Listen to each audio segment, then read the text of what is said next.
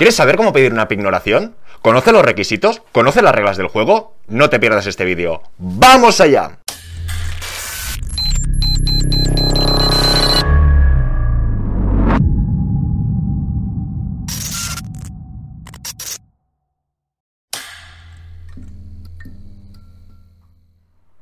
Hola a todos y todos, bienvenidos al Banquero del Pueblo. Para los que no me conozcan, recordaros que llevo máscara porque actualmente trabajo en una entidad financiera. Y darle like y suscribiros porque cuando lleguemos a 100.000 nos veremos las caras si no es antes. La inspiración del vídeo de hoy ha sido gracias a una pregunta de Marco. Muchas gracias Marco, donde vamos a hacer la continuación del primer vídeo de la pignoración. Antes de entrar en materia, os recomiendo para los que no hayáis visto la primera versión de qué es la pignoración, porque en ella comentamos más extensamente qué es pignorar, qué se puede y no se puede pignorar, cómo funciona y demás puntos interesantes. Hoy vamos a dar un paso adelante para tratar la parte práctica. Tomaremos la premisa que somos nosotros quien solicita la pignoración. Cuando es el banco que solicita pignorar, realmente te está diciendo que te faltan garantías o que las tienes que reforzar con lo que tendrás menos fuerza de negociación. En resumen, hoy daremos las herramientas para que podáis especular con vuestras inversiones sin desinvertir. Vamos a estructurar la sesión en dos partes, requisitos para solicitar la pignoración y cómo debemos solicitar dicha pignoración. Empecemos. Punto 1. Requisitos para solicitar la pignoración. Básicamente son tres. Tener ingresos, justificar la finalidad y ver dónde tenemos el dinero invertido tenemos que pensar que tenemos que tener ingresos. Financiación, sinónimo de ingresos. ¿Os acordáis del ratio de endeudamiento para solicitar una hipoteca? Pues aunque tengamos inversiones, necesitaremos ingresos, porque pignorar significa pedir un préstamo, y un préstamo tiene una cuota. Por lo tanto, por mucho dinero que tengamos, lo cogemos entre comillas, si tú no tienes unos ingresos que no puedes demostrar que vas a poder pagar el préstamo, normalmente no te van a conceder dicha pignoración. Por lo tanto, ya sabríais que vuestro máximo ratio de endeudamiento es un 35% de vuestros ingresos netos, y aquí tendríais que ya calcular la financiación que solicitéis si os da este margen. Si os da, perfecto. Si vais un poco justos, se podrá estudiar. Pero si no tenéis ingresos o vais ultrapasados, no hace falta que le deis muchas vueltas. Pero por intentarlo, nada se pierde. Continuamos con lo que sería la finalidad. Cualquier tipo de financiación tiene el sinónimo, aparte de tener ingresos, de justificar la finalidad. Normalmente y usualmente el banco te pide que justifiques la finalidad para qué vas a necesitar el dinero. Una cosa son los preconcedidos, pero cuando tú pides una financiación, tiene que ser para comprar un coche, o reformar una vivienda, o bien invertir en fondos de inversión. ¿Por qué digo todo esto? Porque si vais a pedir un préstamo pignorado para tener el dinero en la cuenta, puede ser que se complique la aprobación o que no os la den. Es decir, si dices, no, yo quiero pignorar este dinero para tener el dinero en la cuenta, Dirán, ¿para qué? No, para mis cosas. Mm, aquí normalmente hay un choque de trenes. Tienes que justificar para qué es. Y si no, ser lo suficientemente habilidosos para comentarle que necesitas tener el dinero preparado para pagar una herencia, o porque estás buscando un coche de segunda mano y no quieres dejar escapar la oportunidad. Pero insisto, si le decís que queréis pignorar para tener el dinero en la cuenta porque sí, para hacer lo que os dé la gana, muchas veces chirría y no los concederán. Otra cosa es cuando hablemos de las entidades online, que lo veremos en el otro apartado. Y para acabar este primer punto, tendremos que ver dónde tenemos el dinero invertido. Ahora sí que es verdad que nos encontramos en una situación de impasse. ¿Qué os quiero decir? Si fuéramos un año o dos atrás, como el tipo de interés era negativo, es decir, el banco tenía que pagar dinero por tu dinero que estaba en la cuenta o a la vista. Esto mucha gente no lo sabe, pero para mantener el fondo de garantía de depósitos a nivel europeo, los bancos tenían que pagar casi un 0,40% del saldo que tenían los clientes en la cuenta.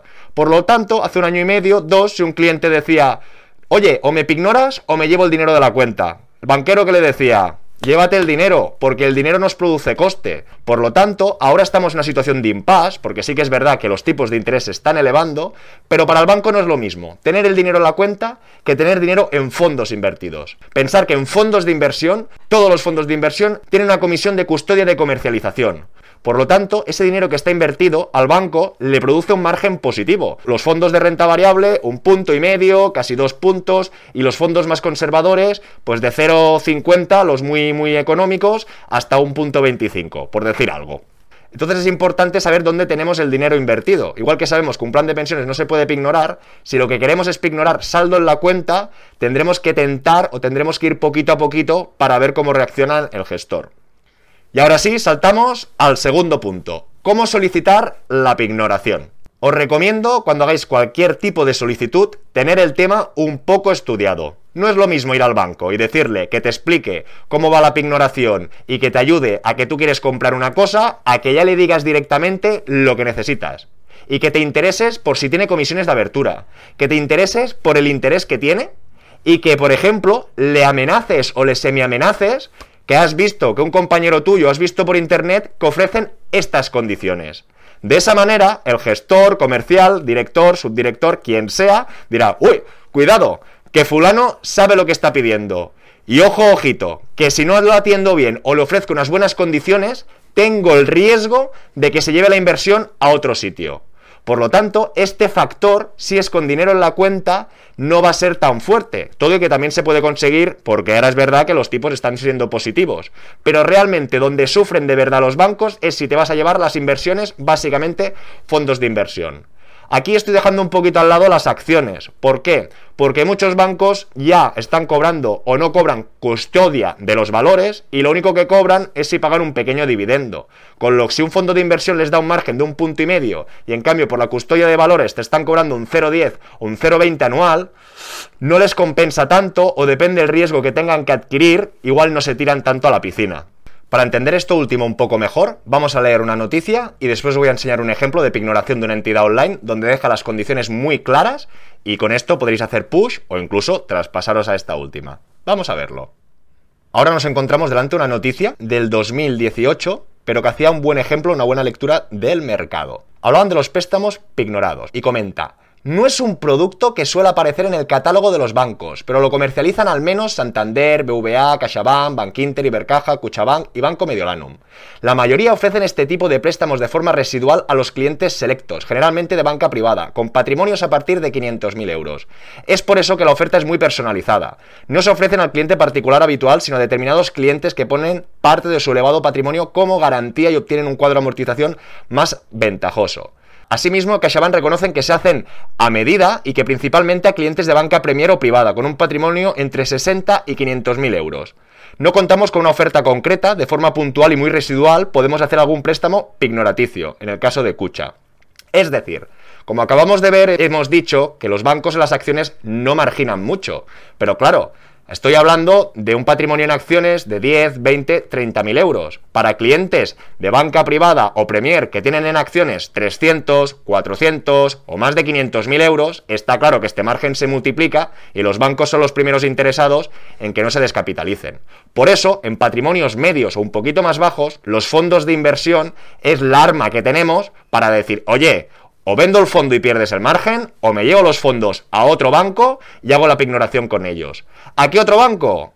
Aquí lo tenemos, nuestro amigo MyInvestor. La verdad que estoy bastante alucinado con esta entidad, tanto por sus costes, por los pequeños importes para entrar en fondos indexados y realmente por todos los productos y ventajas que veo con ellos. En este caso, todo el mundo que quiera lo podrá ver. Si tú pones fondos o préstamo pignorado en BVA, Santander, CaixaBank, no hay una oferta preestablecida. Como hemos visto en la noticia, aunque sea antigua, se hace normalmente a medida y tendremos unas tarifas bastante dispersas. En cambio, en este sentido, MyInvestor ofrece pignorar tus inversiones a tipo fijo del 3,5. Ya tenemos un tipo de interés y todo para nosotros especular y hacer los cálculos.